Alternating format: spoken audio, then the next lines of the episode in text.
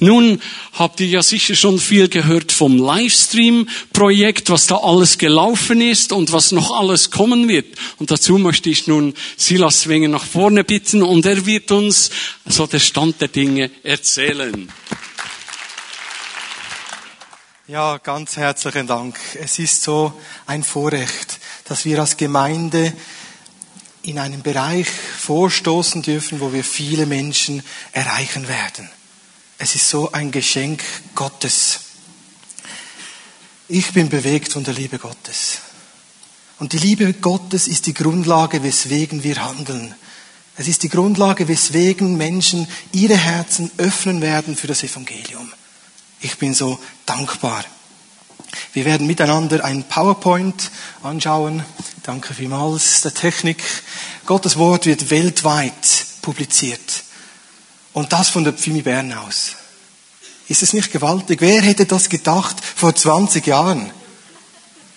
Die Pfimi Bern weltweit. Und das als Unterstützung für kleinere Gemeinden, die keinen Pastor haben oder die sich schwer tun, Pastor und Lokalität zu unterstützen. Da können Sie die Predigt von Ivana, von Tom und Thomas integrieren in Ihren Gottesdienstablauf und aus Bern gesegnet werden. Aber nicht nur das. Halleluja. Wir werden Menschen erreichen, die jetzt noch verschlossen sind gegenüber Jesus Christus und einer Freikirche. Menschen werden ihre Neugier stillen und diesen Jesus erkennen. Ich bin davon überzeugt, dass Gottes Wort heute noch genau gleich wirkt wie damals in der Zeit Jesu. Er wirkt heute noch Wunder, er wirkt heute noch Befreiung, er wirkt heute noch das, was er verheißen hat, was er wirken will. Er hat zu jeder Verheißung ein Ja und ein Amen. Und das werden wir erleben. Wir werden erleben, wie auch dann die Zeugnisse, die E-Mails zurückkommen. Und das deswegen, weil wir unsere technischen Fähigkeiten einsetzen. Und so bin ich dankbar, heute einen Zwischenstand euch weitergeben zu können betreffend diesem Livestream-Projekt. Und ich möchte das wie folgt gliedern. Das ist einmal dieser ganze Start von diesem Livestream-Projekt, das kommenden Sonntag schon beginnt. Das beginnt kommenden Sonntag. Die Kabel sind schon alle verlegt, die Kameras wurden alle schon testinstalliert, die Audio-Recording-Anlage wurde schon installiert. Das funktioniert schon alles. Und jetzt kommenden Sonntag ist dann dieser Start dieses multilingualen Recording und auch der gehörlosen Produktion. Da freue ich mich ganz besonders darauf, weil das ist auch ein Durchbruch. Amen.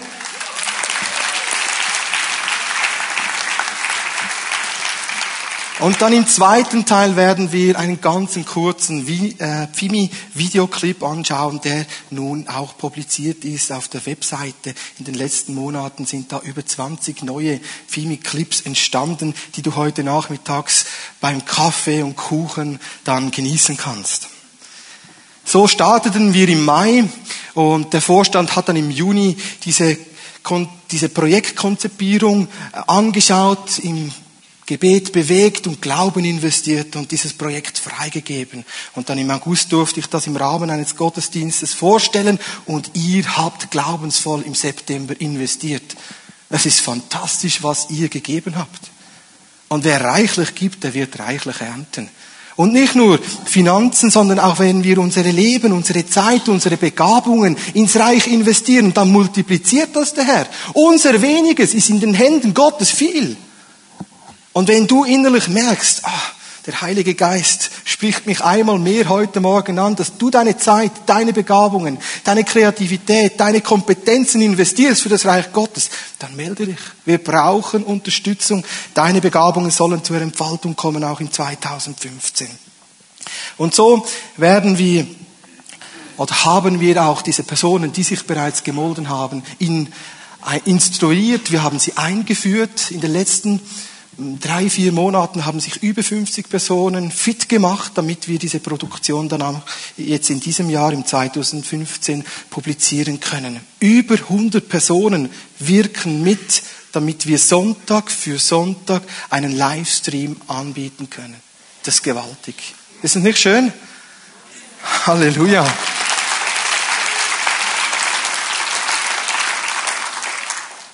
Vielleicht ein kleines Beispiel, wie uns der Herr gesegnet hat. Wir haben genau ähm, in dieser Woche, als wir die Kameras kaufen wollten, eine Aktion vor unserem Bildschirm gesehen. Und so konnten wir zum Preis von einem Smart, einem Mercedes ersteigern. Ha? Gott hat uns einfach schnell einmal 20.000 Franken Bonus gegeben. Ich finde das so gewaltig. Wir können mit einem Mercedes Anführungsschlusszeichen produzieren haben nur einen Smart bezahlt. Ich finde das so super. Gott hat mitgesegnet. Oder auch bei der multilingualen Produktion. Da haben wir doch zwei, dreimal immer wieder überlegt, wie können wir das so umsetzen, damit möglichst wenige Umsetzungen oder Anpassungen vorgenommen werden müssen bei der Tontechnik. Und dann haben wir plötzlich, hat es Klick gemacht. Und wir hatten eine zündende Idee, die wir jetzt auch schon umgesetzt haben. Und nicht nur für die aktuellen vier Sprachen, Französisch, Italienisch, Englisch und Spanisch, sondern auch für weitere zehn Sprachen. Das heißt, dass wir noch weitere zehn Sprachen, so Gott will, und das auch dann hier Existenz wird, integrieren können. Das wäre zum Beispiel Arabisch, Chinesisch, Indisch und, und, und. Und das nicht nur für eine Podcast-Produktion, sondern live, wenn wir das möchten. Das heißt, durch ein, eine Predigt 14 Sprachen live in die Welt. Das wäre doch toll.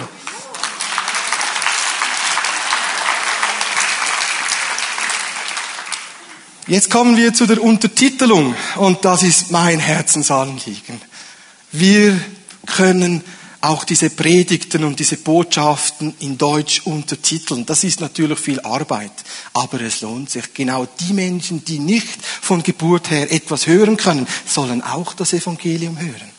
Und das nicht nur in der Schweiz, sondern auch in Österreich, in Berlin oder irgendwo. Und bei der ersten Produktion, die wir da gemacht haben, wurde innerhalb drei, vier Tage, Tagen wurde diese Predigt hundertmal geschaut. Das ist super. Der Aufwand ist natürlich im Verhältnis größer, aber auch diese Menschen sollen die frohe Botschaft von Jesus Christus erfahren und erleben dürfen. Wir kommen und schauen da vorwärts. Der Livestream und diese Produktion startet, wie gesagt, kommenden Sonntag, aber da gibt's noch viel zu tun. Wir werden die Details, Anpassungen vornehmen. Wir werden schauen, wie wir die Handhabung ähm, gestalten werden, damit wir eine gewisse Qualität haben. Weil heute in einem ähm, doch anspruchsvollen Fernsehsegment möchten wir nicht abfallen. Und deswegen werden wir noch so zwei, drei Monate uns nehmen und auch gönnen, damit wir dann auch in Zufriedenheit publizieren können. Und so, sobald das auch geschehen ist, startet der Livestream. Und er startet mit dir. Nicht mit mir. Mit dir startet der Livestream. Es braucht dich. Bist du bereit mitzuhelfen?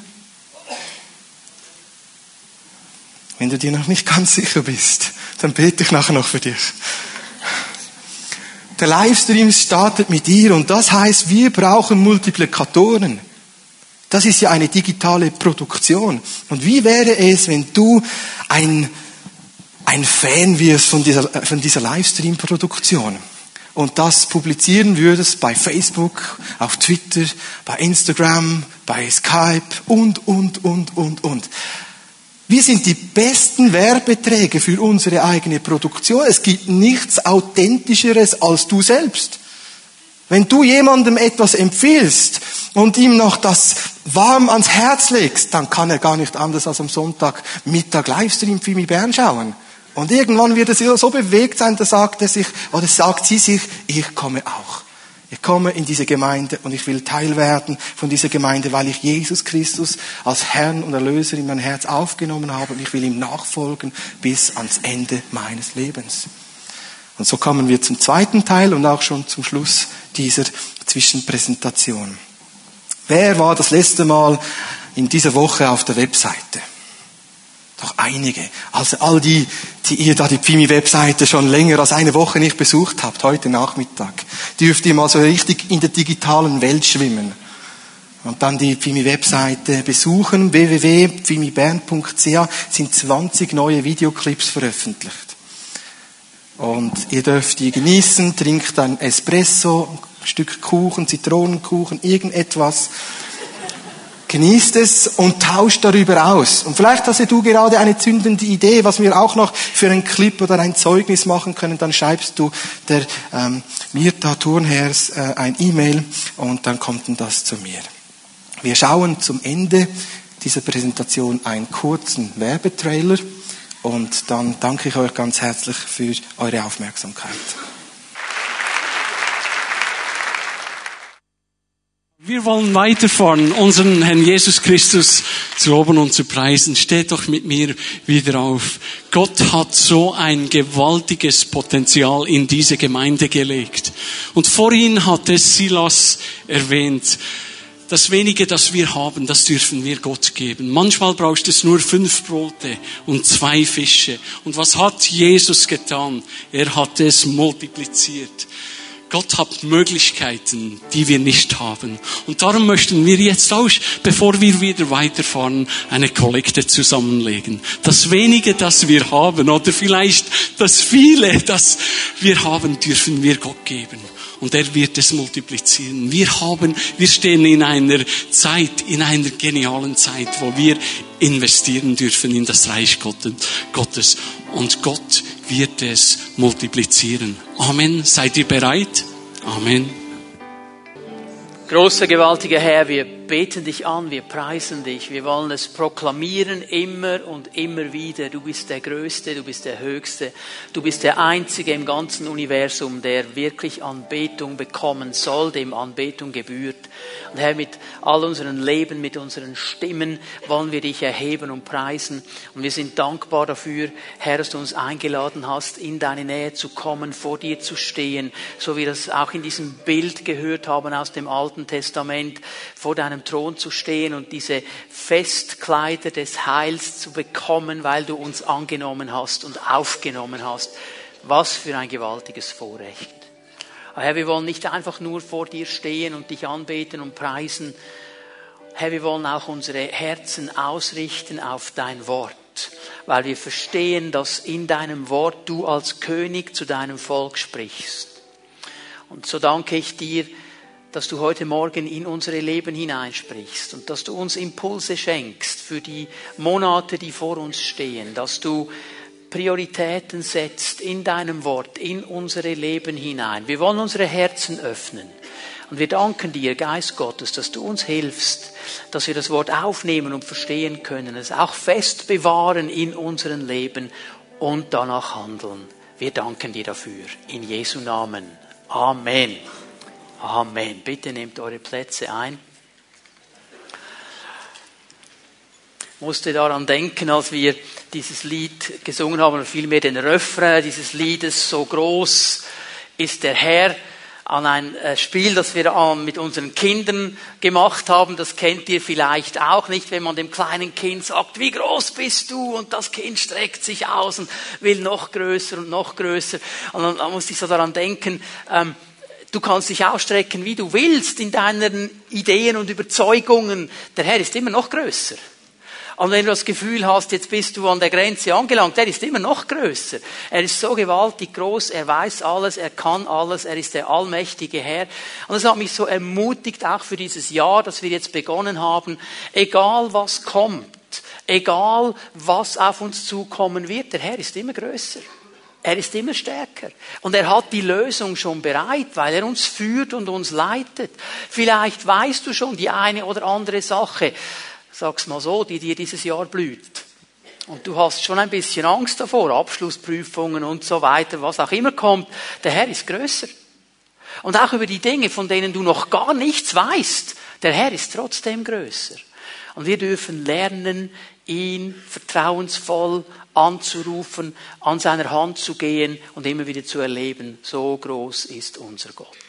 Ich möchte euch noch einmal darauf hinweisen, auf diese Videos, die Silas erwähnt hat. Ich habe die ja schon im Vorfeld mal gesehen und ich war begeistert über die Kreativität, über die verschiedenen Zeugnisse. Da hat man Dinge gehört von Leuten, die, die Woche für Woche hier im Gottesdienst sind und du hast nie was davon gehört und plötzlich hörst du, was der Herr Gewaltiges tut in diesem Leben. Das ist so ermutigend und aufbauend. Ich möchte euch wirklich äh, hier äh, diesen Auftrag fast mitgeben. www.femibern.ch heute Nachmittag anklicken. Geht übrigens nicht nur mit Kuchen, du kannst auch gut ein Eiscreme dazu essen oder Schokoladencreme oder was auch immer. Aber schau dir das mal an. Und wenn es jemanden gibt hier in diesem Gottesdienst, der sagt, ich habe keinen Internetanschluss, dann geh nach dem Gottesdienst ins Feuer und ruf mal, ich habe keinen Anschluss. Bei wem darf ich Anschluss finden? Und ich bin sicher, ein Phimianer wird äh, sein Haus öffnen und dir sagen, komm, Kaffee und Kuchen habe ich und wir schauen uns das miteinander an. Ich möchte euch das wirklich ermutigen. Es baut auf, es stärkt uns, es lässt uns Anteil haben an dem, was Gott tut.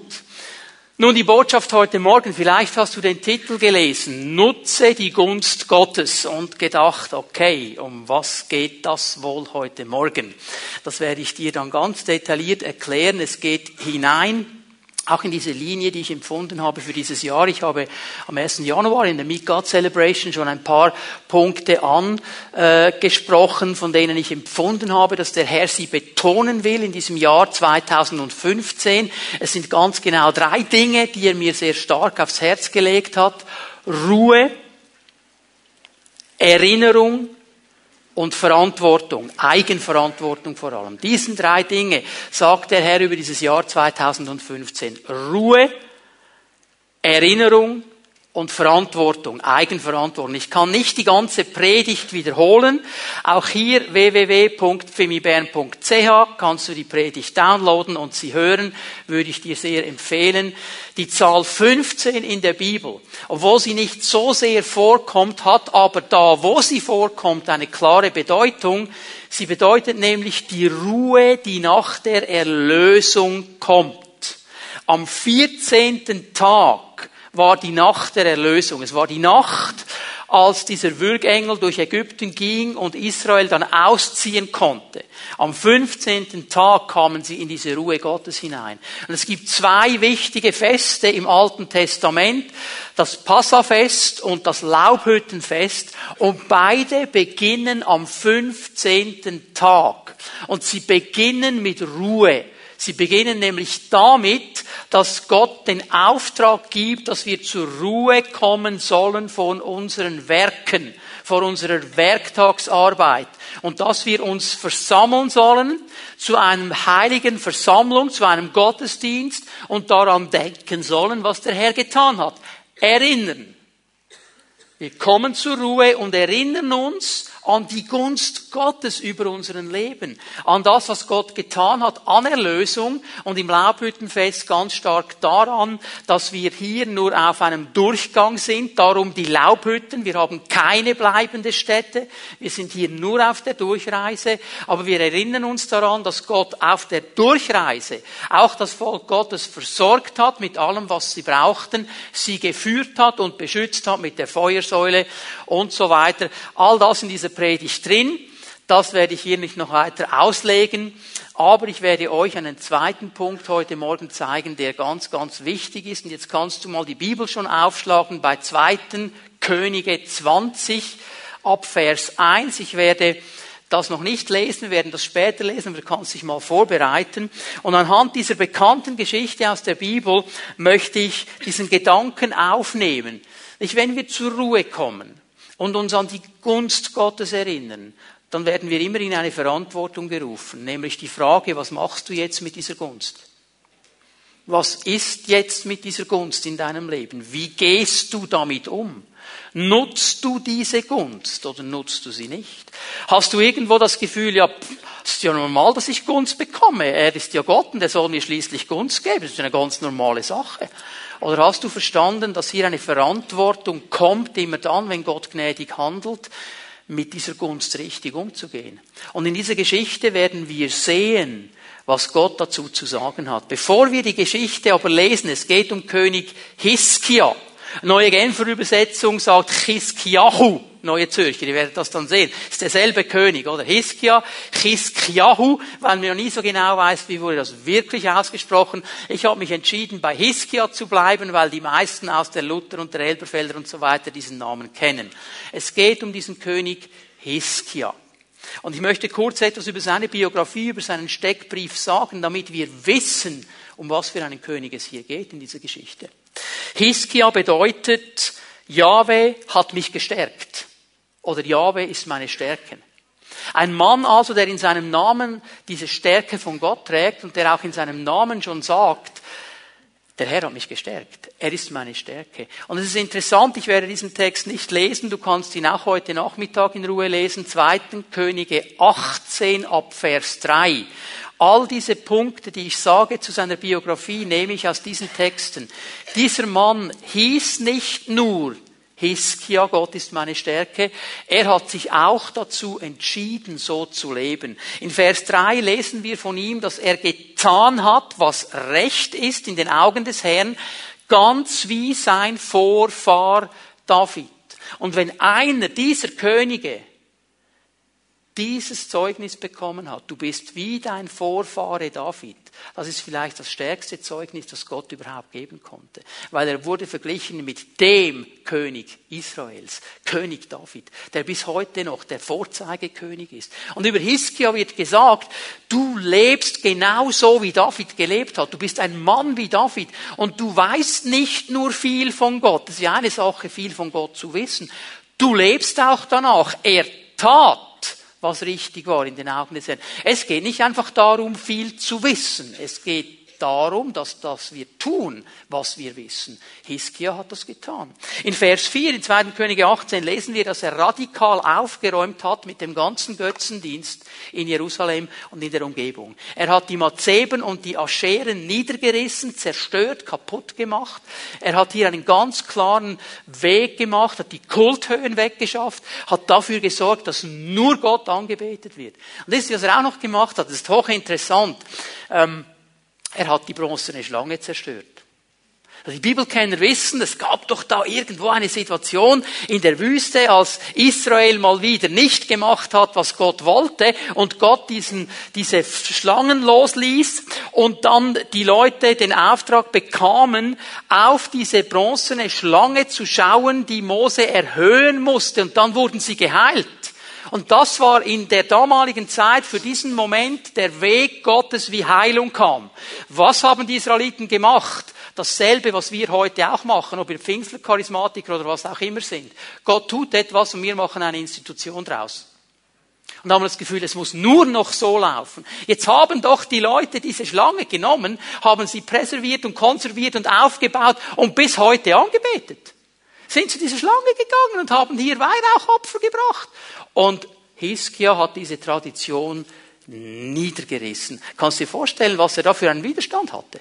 Kulturrevolution. Der will ein kulturell, traditionell wichtiges Ding niederreißen. Jawohl, richtig so. Weil es nicht darum geht, Gott irgendwo in einen Gegenstand hineinzupressen, sondern lebendig mit ihm zu leben. Er hat das alles gemacht. Wir lesen weiter von ihm, dass er Gott vertraute.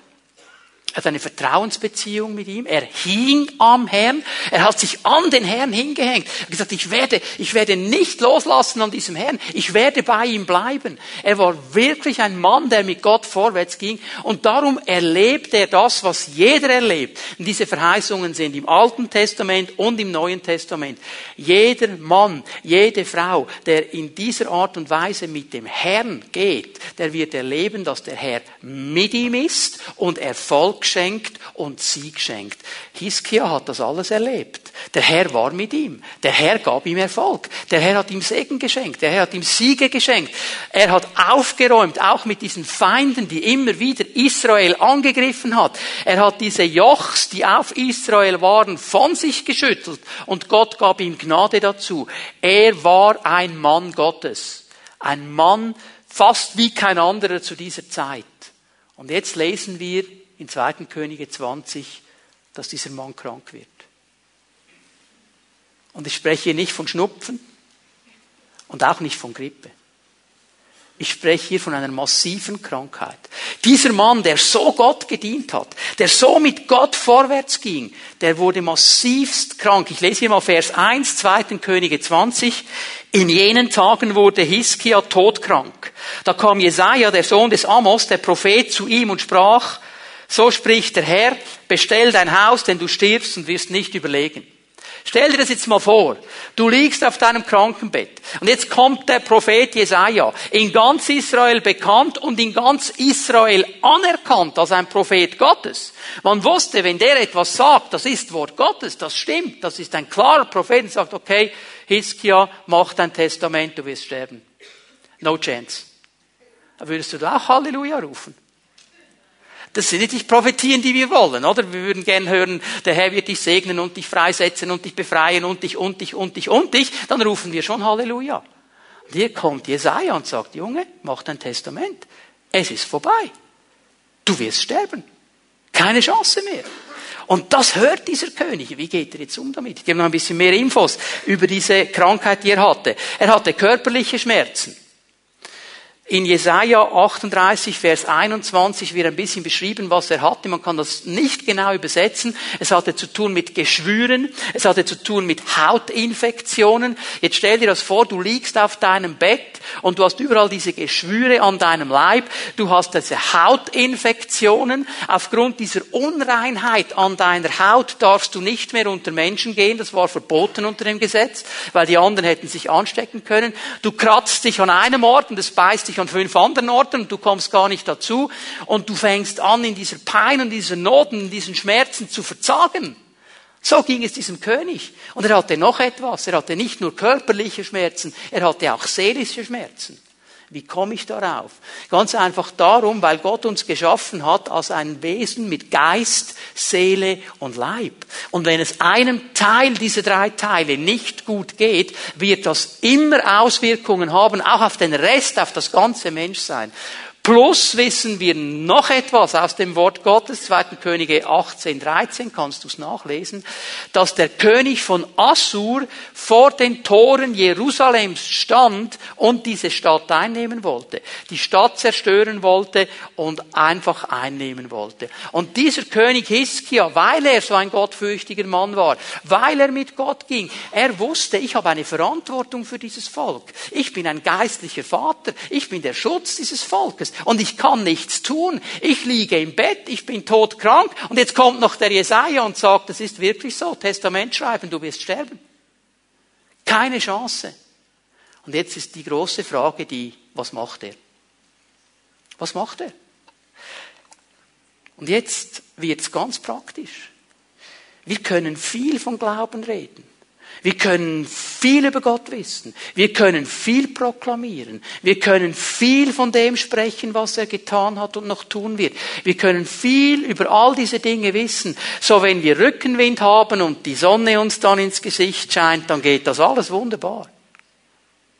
Aber wenn die Prüfung kommt, was passiert dann? Wenn die Prüfung in unser Leben hineinkommt, sind wir dann auch noch gottesfürchtig? Sind wir auch noch Menschen, die in allem Gott vertrauen? Wenn der Rückenwind sich dreht und zu einem Gegenwind wird? Wenn die Sonne nicht mehr da ist, dafür der Schnee und der Regen uns ins Gesicht fällt? Sind wir dann immer noch die großen Männer und Frauen Gottes, die festhalten am Herrn? Dann wird der Glaube praktisch. Du kannst alles wissen, du kannst alles proklamieren, wenn es gut geht. Wie sieht's aus, wenn es nicht mehr gut geht? Wie sieht's aus, wenn so eine Prüfung kommt? Wie sieht's aus, wenn solche Dinge in unser Leben hineinkommen? Ich wünsche das niemandem von uns. Aber wir leben in einer gefallenen Welt.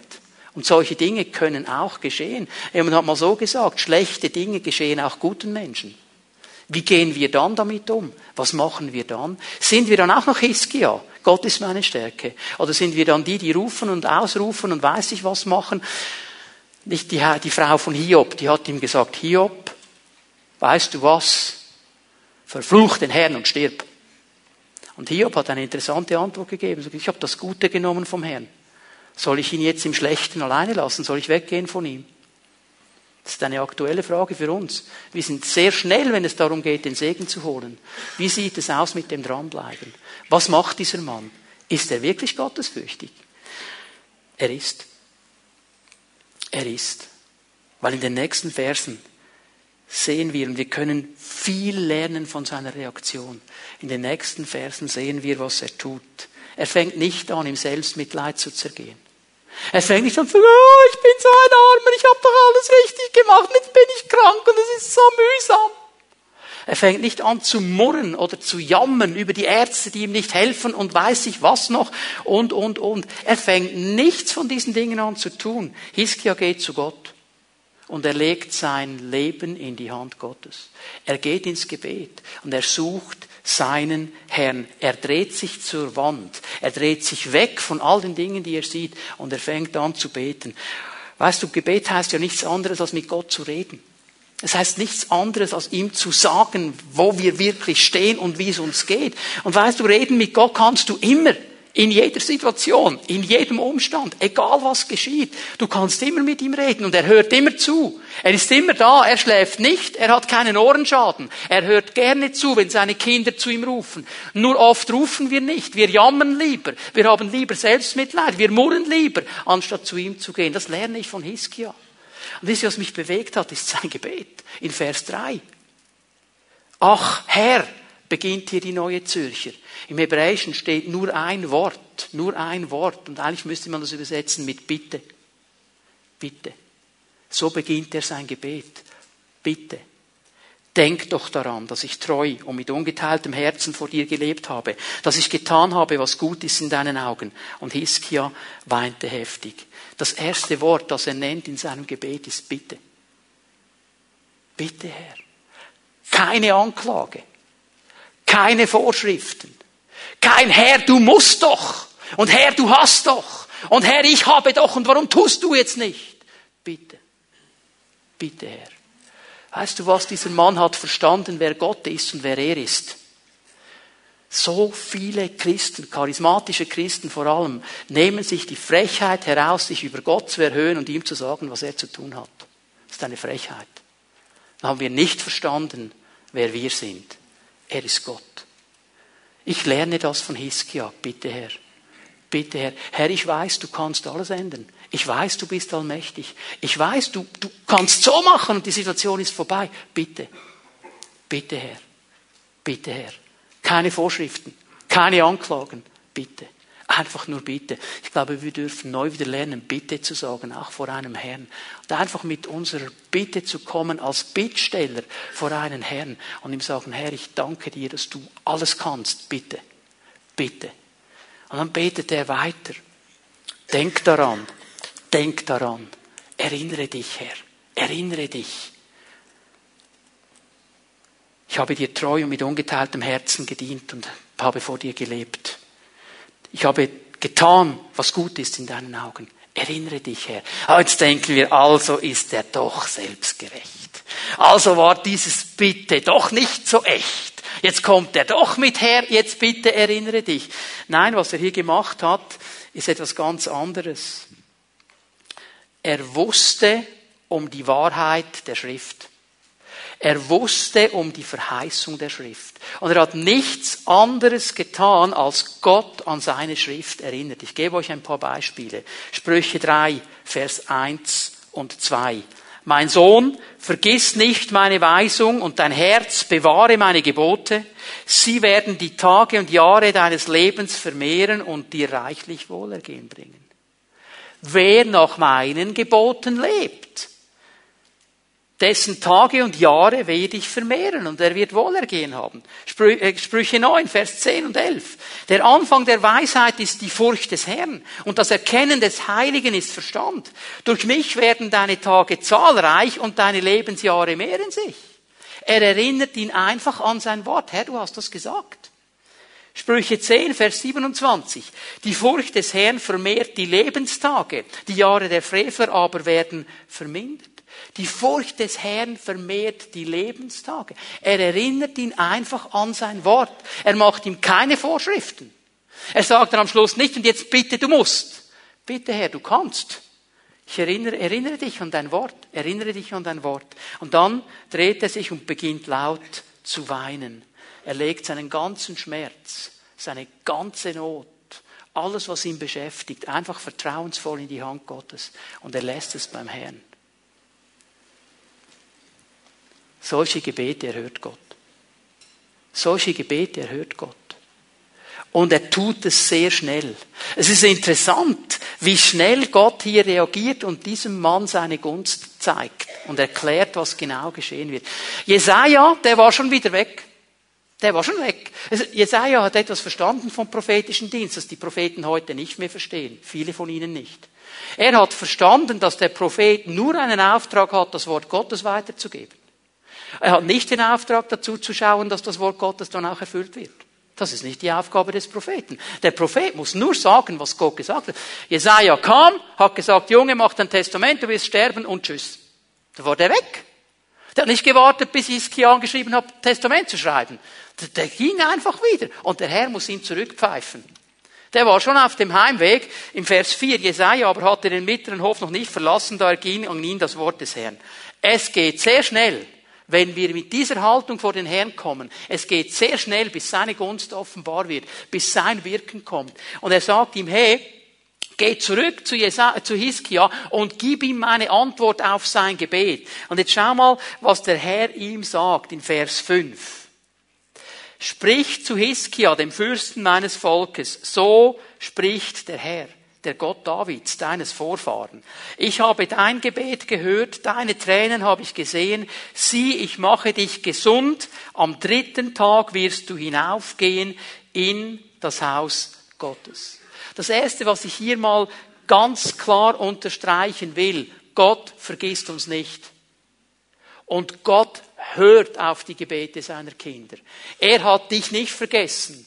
Ich weiß nicht, wie lange du schon betest. Vielleicht schon seit Jahren und Jahrzehnten. Er hat dich nicht vergessen. Und er hört dein Gebet. Und er hat seinen Zeitplan. Ich weiß nicht, warum es bei Hiskia so schnell ging und bei anderen so lange. Aber eines weiß ich, dass wir so oft aufgeben, fünf Minuten vor der Ziellinie weil das Ziel um eine Ecke ist und wir nicht mehr dranbleiben, weil wir nicht verstanden haben, wie wichtig es ist, dran zu bleiben bis zum Schluss, dran zu bleiben, bis der Herr antwortet. Wenn er etwas verheißen hat, dann wird es kommen. Es ist nicht meine Aufgabe, die Zeit dafür festzulegen. Es ist meine Aufgabe, fest zu bleiben und dran zu bleiben. Es ist meine Aufgabe, bis ans Ende treu zu sein und zu warten, bis kommt, was Gott verheißt hat. Und er kommt nie zu spät, er kommt nie zu spät.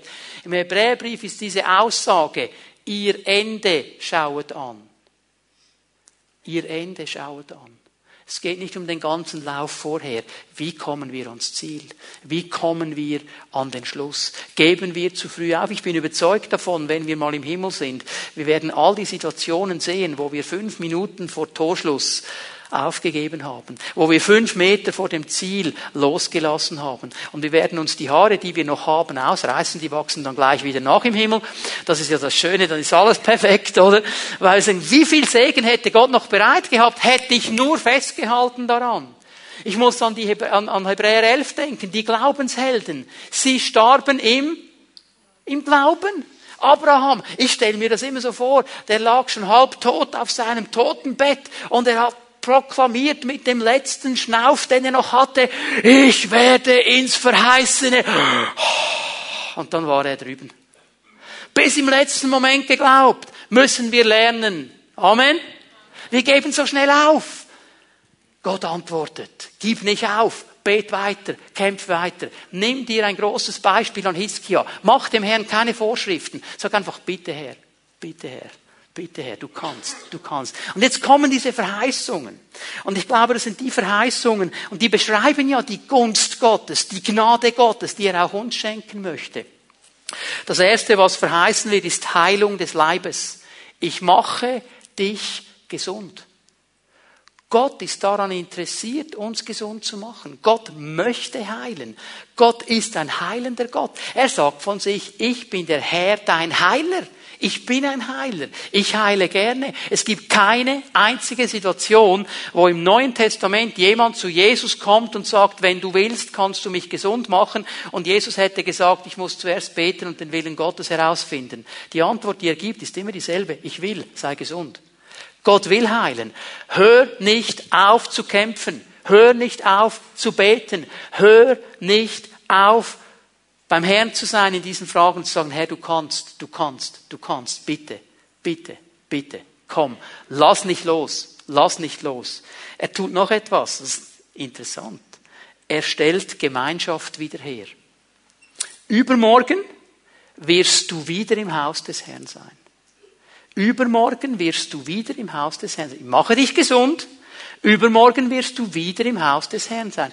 Hier müssen wir verstehen, dass es einmal eine Komponente hatte der damaligen Zeit, ich habe das schon erwähnt, weil er eine Hautkrankheit hatte, weil er unrein war, durfte er mit gar niemandem zusammen sein. So er war isoliert. Und jetzt sagt aber der Herr ihm Folgendes, hey, du kommst aus der Isolation, ich habe dich geheilt und du gehst in die Gemeinschaft. Du gehst ins Haus des Herrn. Da, wo zusammen mit deinen Brüdern und Schwestern angebetet wird. Da, wo ihr miteinander vorwärts geht. Und er gibt ihm hier eine präventive Medizin mit. Hiskia, es geht nicht alleine. Hiskia, du darfst dich nicht isolieren. Hiskia, du brauchst die Gemeinschaft im Haus des Herrn. Du brauchst deine Brüder und Schwestern, die dich ermutigen, die mit dir vorwärts gehen, die auch einmal tadelnd in dein Leben hineinsprechen, weil sie sehen, da geht etwas nicht. Wir alle haben blinde Flecken. Jeder von uns, jeder. Und das Gute ist ja, dass die Brüder und Schwestern den blinden Flecken an einem anderen Ort haben.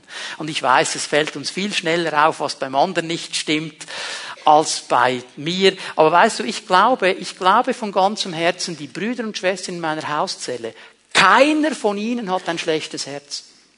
Keiner. Ich glaube nicht, dass einer in die Hauszelle kommt mit dem Hintergedanken, heute mache ich Ivano fertig. Heute mache ich den Fall fertig, aber voll im Fall. Glaube ich nicht. Vielleicht sagen sie es manchmal nicht so, wie man es hätte sagen können. Aber weißt du, was die Lösung wäre? Sagen, hey Debbie, wie hast du das jetzt gemeint? Darf ich mal nachfragen, wie du es genau gibst? Aha. Ich kann aber auch gehen und sagen, du Raff, was du, Debbie, die ist so daneben, was die gesagt hat. Oder? Es gibt Menschen hier, und das ist das Wort auch des Herrn für dieses neue Jahr, geh nicht aus der Gemeinschaft. Isoliere dich nicht. Gott hat dich wiederhergestellt. Geh auch wieder du zurück in die Gemeinschaft. Ich weiß, es gibt Menschen, die sind müde geworden an der Gemeinschaft, weil die Dinge halt vielleicht nicht so sind, wie wir uns wünschen würden. Aber weißt du, wer den Unterschied macht? Silas hat schon gesagt. Es beginnt mit dir. Es beginnt nicht mit den anderen, es beginnt mit dir. Dann fang doch du an, den Schritt zu machen. Geh wieder zurück in die Gemeinschaft. Wir werden es nicht schaffen alleine. Wir brauchen einander. Wir brauchen die Ermutigung der Brüder und Schwestern. Gott hat uns nie isoliert geschaffen, sonst hätte er den Adam alleine gelassen. Männer wäre tragisch, oder? Keine Frauen auf der Welt. Das wäre doch tragisch. Zum Glück hat er sie geschaffen. Er hat uns in die Gemeinschaft geschaffen. Und da möchte ich dich ermutigen, hey, such diese Gemeinschaft in deiner Hauszelle, in deiner Basisgruppe. Lass dich vom Herrn wieder hineinbringen in diese Gemeinschaft und lehre den Segen der Gemeinschaft kennen ganz neu. So viele Stellen im Neuen Testament. Einander, miteinander, Gemeinschaft. Es geht nur miteinander. Das ist das Ziel der Gemeinde. Er betont das in dieser Herstellung der Gunst. Sagt, hey, du sollst auch wieder hergestellt werden in deiner Gemeinschaft. Und dann geht es noch weiter. Ich lese mal Vers 6 hier, 2. Könige 20. Und 15 Jahre werde ich hinzufügen zu deinen Tagen. 15 Jahre. 15. Jetzt kommt wieder die Zahl 15. Und die Zahl 15 steht hier für die Gunst Gottes, die er uns schenkt, um zu segnen. Für die Verlängerung Gottes in eine Situation hinein. Für das Umdrehen Gottes einer Situation.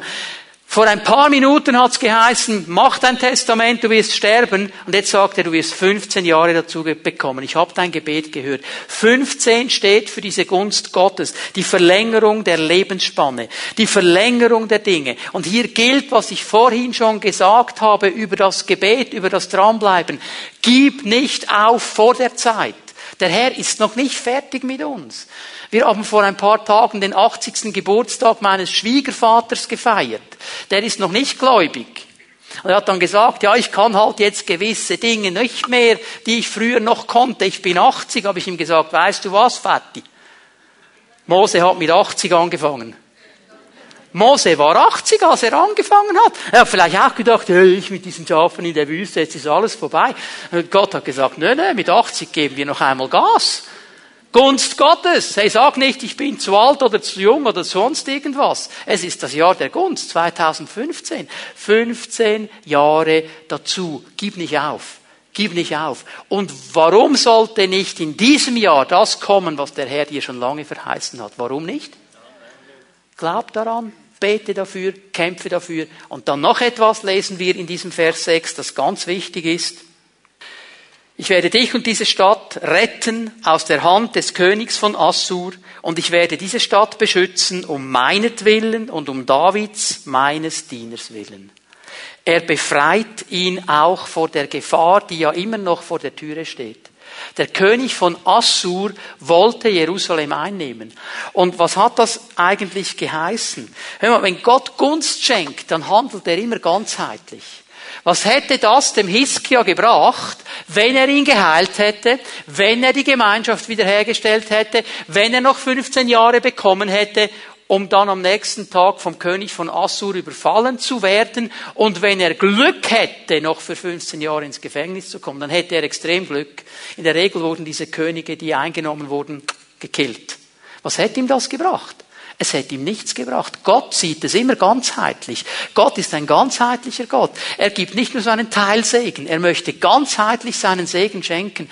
Und er sagt ihm, und übrigens Hiskia, und ich glaube, das hat Hiskia zu wenig zu Herzen genommen, wie wir dann gleich sehen werden. Schau dir diesen Vers 6 noch einmal kurz an.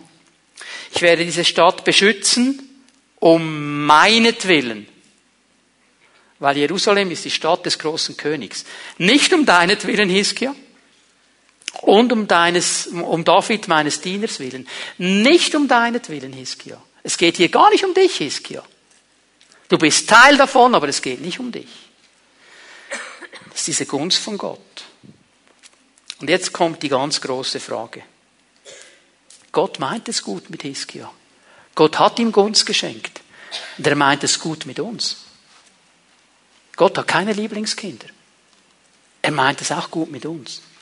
Aber die Frage ist, hat Hiskia diese Gunst genutzt? Hat er sie genutzt? Nutzen wir die Gunst Gottes?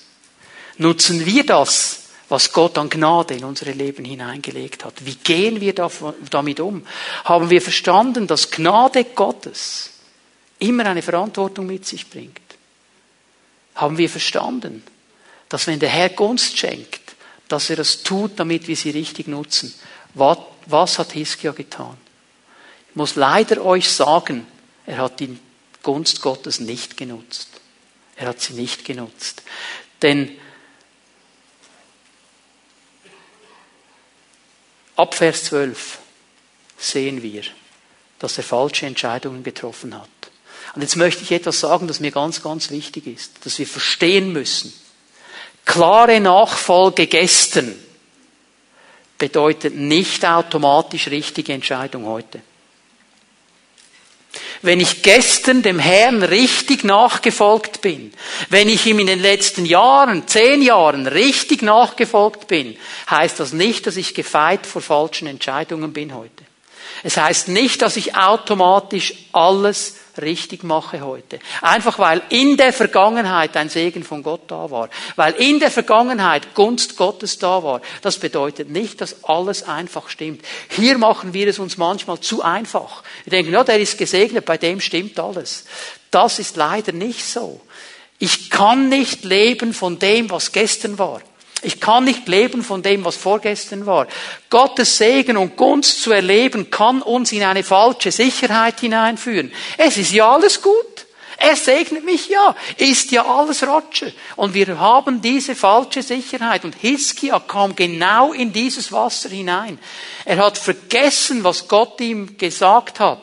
Als nämlich dieser König von Babel seine Botschafter sandte, um Hiskia zur Genesung zu gratulieren, hat er etwas in den Wind geschlagen, was in der damaligen Zeit alle wussten. Jeder Botschafter, jeder Repräsentant ist übrigens heute auch noch so. Jeder Botschafter ist auch ein Spion. Er schaut immer ganz genau, was in diesem Land läuft. Und das wusste damals jeder, wenn ein König einem anderen König einen Botschafter schickt mit einem Geschenk, was auch immer, der hatte immer noch den Auftrag, noch ein bisschen herauszukundschaften, wie groß ist die Armee, was hat er für Ressourcen, was könnte der machen, könnte ich den besiegen, könnte ich ihn nicht besiegen. Die Bibelkenner unter euch, ihr kennt die Geschichte, wo David aus einem reinen, mitfühlenden Herzen diesem einen König ein Geschenk schickt zu seiner Genesung und ihm kondoliert. Und dieser König nimmt diese Botschafter, rasiert ihnen den Bart weg und schneidet ihnen das Kleid am Gesäß ab. Eine Riesenschande. Ja, warum hat er das gemacht? Weil er gesagt hat, David will nur auskundschaften, was bei uns läuft. Jetzt werde ich die Leute bestrafen. Was macht Hiskia? Er öffnet für diese Spione des Königs von Babels sein ganzes Haus seine Kammern, seine Waffenkammern, den Thron Gottes, den, den Tempel Gottes. Er öffnet alles und er zeigt ihm alles, was er hat. Und er zeigt ihm sein Gold und seine Vorräte und seine Armee und seine Waffen und alles, was er hat. Und er erklärt, schau mal, was ich alles habe. Und vergisst eines. Warum hat er's? Warum hat er's? Eigentlich gehört's ja gar nicht ihm. Und Gott ist nicht zufrieden mit dieser Haltung Hiskias. Gott ist nicht einverstanden. Und er schickt seinen Propheten Jesaja noch einmal zurück zu Hiskia. Und jetzt kommt er mit einem klaren Wort. Vers 16, 2. Könige 20. Da sprach Jesaja zu Hiskia, höre das Wort des Herrn. Siehe, es kommen Tage, da wird alles, was in deinem Haus ist und was deine Vorfahren gesammelt haben, bis zum heutigen Tag nach Babel weggetragen werden. Nichts wird übrig bleiben, spricht der Herr. Und von deinen Söhnen, die von dir abstammen, die du zeugen wirst, wird man einige nehmen und sie werden Eunuchen sein im Palast des Königs von Babel. Dieser König von Babel, dem du alles gezeigt hast, dessen Botschaften du alles gezeigt hast, der wird kommen und er wird Jerusalem einnehmen und er wird alles zerstören. Und jetzt schau mal die Reaktion von Hiskia auf dieses Wort. Da sprach Hiskia zu Jesaja, das Wort des Herrn, das du gesprochen hast, ist gut. Ist gut. Aber er dachte, wenn doch nur Friede und Sicherheit herrschen, solange ich lebe. Mit anderen Worten hat er gesagt, ja, okay, ist in Ordnung, mich betrifft's nicht. Es kommt ja erst, wenn ich gestorben bin. Mich betrifft's nicht mehr. Und jetzt wird dieser Mann, der mit Gott gegangen ist, der mit Gott vorwärts ging, der ausgerichtet auf Gott gelebt hat, plötzlich zu einem egoistischen Bauchnabelschauer. Sieht nur noch sich. Es ist ihm egal. Hör mal, hast du, hast du gehört, was da steht? Deine Söhne und Töchter. Okay? Denk mal an deine Söhne und Töchter einen Moment, wenn du hast. Denk mal daran. Und jetzt kommt ein Prophet und sagt, okay, deine Söhne und Töchter, die werden Eunuchen, kastriert, und sie werden einem König dienen. Und du sagst, das ist gut, das Wort ist gut. Ja, bitteschön. Sagt niemand, oder? Wir alle wollen das Beste für unsere Kinder. Der sieht nur noch sich. Ich werde weiterleben. Ich habe noch 15 Jahre. Ich werde gesegnet sein. Bei mir wird nichts geschehen. Er sieht völlig nicht mehr, was Gott eigentlich tun wollte. Er hat diese Gunst Gottes überhaupt nicht genutzt. Er sagt, wenn nur Friede und Sicherheit ist, solange ich lebe. Nach mir die Sintflut. Mir ist egal, was kommt. Und weißt du was? Das ist eine total falsche Haltung. Und leider haben wir als Pfingstler und Charismatiker diese Haltung oft auch. Was meine ich damit? Wir schauen nicht auf das, was nach uns kommt. Weißt du, ich bin 50 jetzt. Ich bin nicht mehr 20. Und das, was die 20-Jährigen oder die 15-Jährigen heute cool finden, das nervt mich manchmal weil es ist mir zu laut und zu schnell und zu weiß ich was. Also manchmal komme ich fast nicht mehr mit, wenn ich einen Film schaue. Denke, das geht alles so schnell. Bin ich froh, wenn ich wieder mal so einen alten Film anschauen kann, was langsam geht, damit der Papi auch mitkommt. Das geht mir manchmal zu. Was, was, was heißt das jetzt? Oh, das ist alles nicht gut, das werden wir alles nicht machen. Weißt du was? In 50 Jahren werde ich mit aller Wahrscheinlichkeit nicht mehr da sein. Und du auch nicht. Aber die Pfimi Bern, die wird noch da sein. Und es wäre das Falscheste, was wir tun könnten, wenn wir die Pfimi Bern für uns bauen. Wenn wir nicht schauen auf das, was nach uns kommt. Wenn wir sagen, ja, das machen wir nicht, und, ja, das ist zu modern, ja, das ist, da, da, da, da. es geht nicht um dich und mich. Der Gottesdienst, da geht es nicht um dich und mich. Da geht es darum, dass Gott zum Zug kommt. Da muss es nicht für mich passen. Da muss es nicht mir gefallen. Da muss Gott der Herr sein. Da muss es nicht diese Stimmung sein, damit ich in Stimmung komme. Um dich geht es gar nicht. Es geht nicht um Daniela Dienst oder Uli Dienst oder wie ihr alle heißt. Es geht um Gottesdienst. Es geht um ihn. Und manchmal sind wir hier so limitiert. Ja, also wenn ihr das so macht, dann komme ich dann nicht mehr.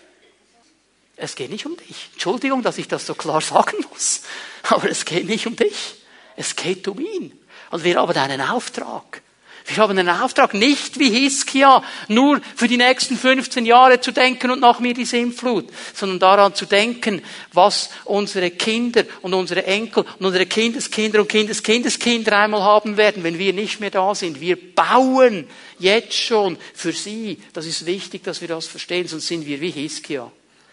Während dieser 15 Jahre, die er hatte, die ihm der Herr noch in Gunst gegeben hatte, zeugte Hiskia noch einen Sohn. Sein Name ist Manasse. Manasse war der schlimmste König, den es jemals gab im Volk Israel.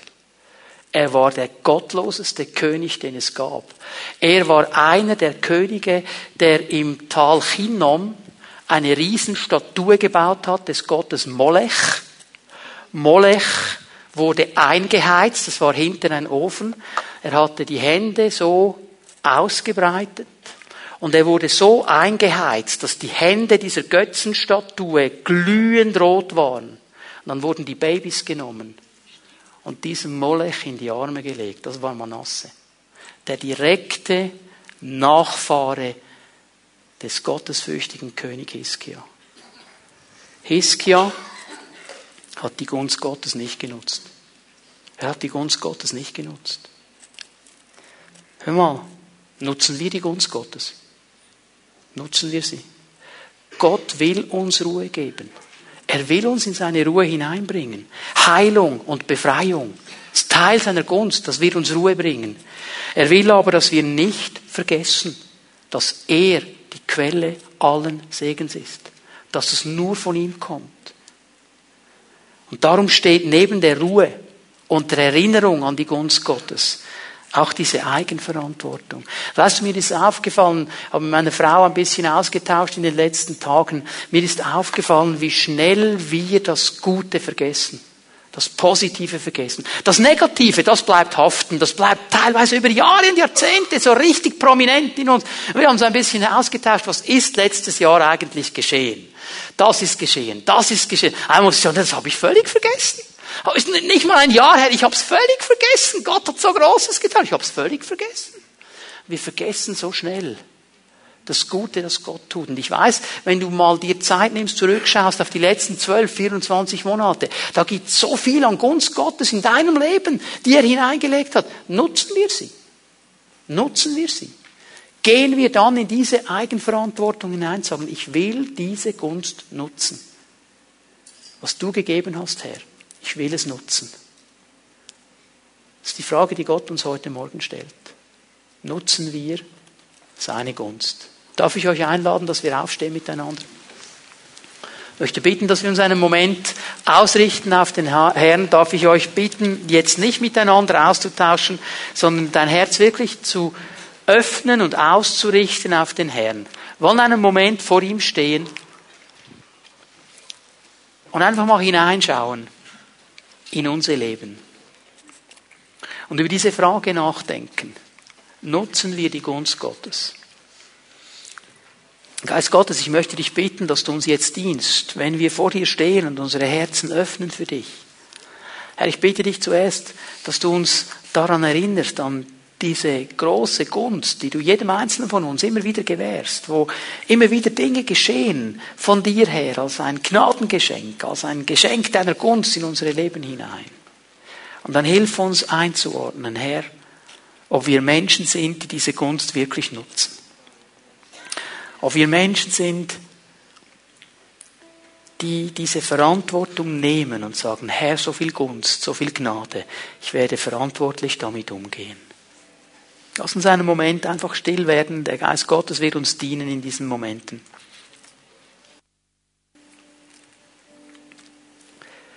Darf ich euch bitten, dass wir für einen Moment unsere Augen schließen, dass niemand herumschaut in diesem Gottesdienstraum für die nächsten Momente. Und ich möchte dich fragen, wenn wir so vor dem Herrn stehen, hat der Herr zu dir gesprochen? Hat er dich herausgefordert, eine Entscheidung zu treffen, die Gunst besser zu nutzen? hat er dich herausgefordert, in gewissen Bereichen ganz klare Entscheidungen zu treffen. Hat er dich herausgefordert, wo du vielleicht zugelassen hast, dass falsche Überzeugungen, falsche Bilder, falsche Haltungen in deinem Leben groß geworden sind? Hat er dich herausgefordert, eine Entscheidung zu treffen? Was ist deine Antwort? Wenn wir vor ihm stehen und unsere Augen geschlossen halten, dann möchte ich äh, dich einladen, dem Herrn eine Antwort zu geben. Wenn du ihn gehört hast und verstanden hast und wenn du sagst, ich will das tun, was er mir sagt, dann lade ich dich einfach ein, da wo du stehst, während wir unsere Augen geschlossen halten, deine Hand auszustrecken zum Herrn. Sagen, Herr, ich habe dich verstanden, ich werde das tun. Danke, Herr. Danke, Herr. Herr Jesus, siehst diese Hände. Du kennst jede einzelne Person. Du kennst den genauen Umstand und das, die genaue Situation, was du gesagt hast in dieses Leben hinein. Und du siehst auch die Entscheidung des Herzens, deinem Wort zu folgen. Und ich bitte dich jetzt, Geist Gottes, dass du kommst und meine Schwestern und Brüder erfüllst mit deiner Gegenwart. Du bist der Fürsprecher. Du bist der zur Hilfe herbeigerufene. Du bist unsere Kraft und Stärke. Und du wirst uns daran erinnern, diese Entscheidung, die wir getroffen haben, festzuhalten und umzusetzen. Du wirst uns helfen, dass wir zu Menschen werden, die die Gunst Gottes nutzen und richtig nutzen. Und ich danke dir, Herr, dass du das tun wirst. In Jesu Namen. Amen.